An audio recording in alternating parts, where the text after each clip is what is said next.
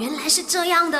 My, you know, no, no, no, no, no, no, you know 吗？把你不知道的变成你知道的。那今天想跟你聊一下，就是你知道木乃伊曾经呢就有被用来制作成燃料过吗？那在以前的这些画家啦，经常就是要会到这些药店购买这些材料来制作成燃料的。那么木乃伊的这个颜色呢，就是从这种情况下被画家们就是发掘出来啦，就是木乃伊的这个 brown color 啊。那么这个颜色呢，就是透明度很高啦，又很好看这样子哦。